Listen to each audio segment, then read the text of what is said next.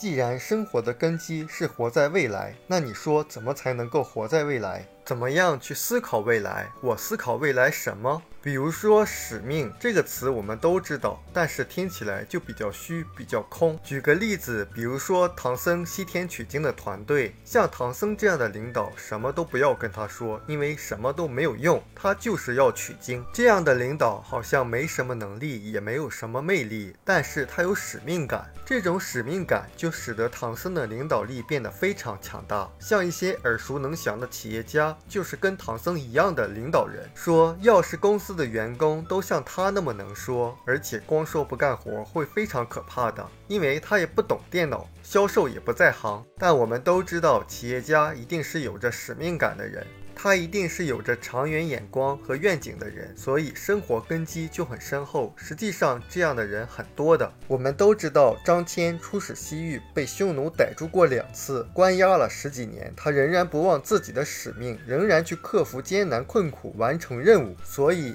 一个人如果没有一个既定的方向和使命感的时候，他会觉得生活中什么样的障碍都是很大，很难以克服，难以跨越。所以说，一个人对未来没有信仰，他的现在就没有力量。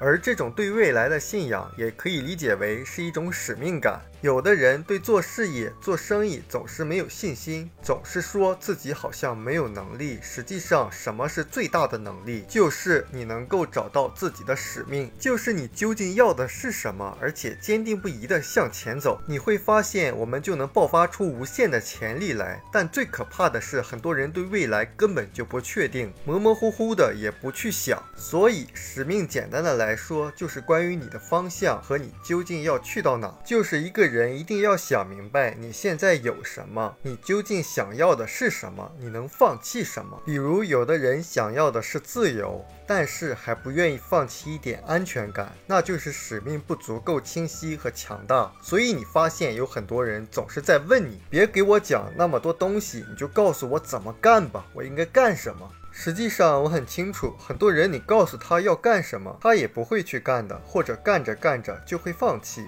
为什么？因为他没有找到自己究竟要的是什么，没有明确自己的使命。一个组织，它要能生存下来，它一定是要有一个很坚强的使命感。一百多年前建立通用电气这家公司的时候，那时候爱迪生发明了电灯泡，公司第一个使命就是让天下亮起来。那时候的电灯泡大概只能亮两三分钟，灯泡里面的丝马上就烧没了，所以每个人进来，从老板到员工到开门的，都希望。这两分钟的量能够做到二十分钟，能够做到一天。所有进来的人都认同这个事，加入这家公司的人充满着荣耀感，说我的工作是让世界亮起来。那迪士尼的使命是什么？让世界快乐起来。所以他们招的员工，你想是不是都是很开心的人啊？悲观的人就不会进来。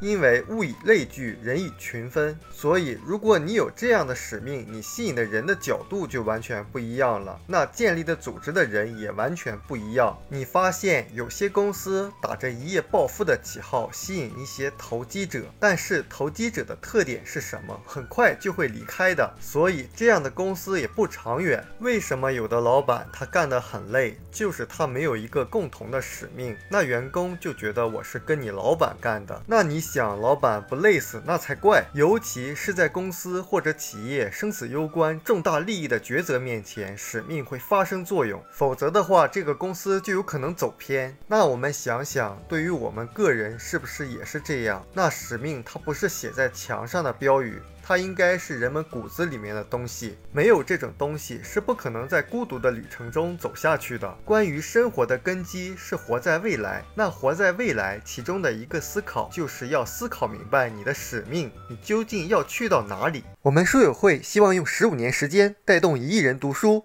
改变思维，思考致富，和一千个家庭共同实现财务自由。快来加入我们吧！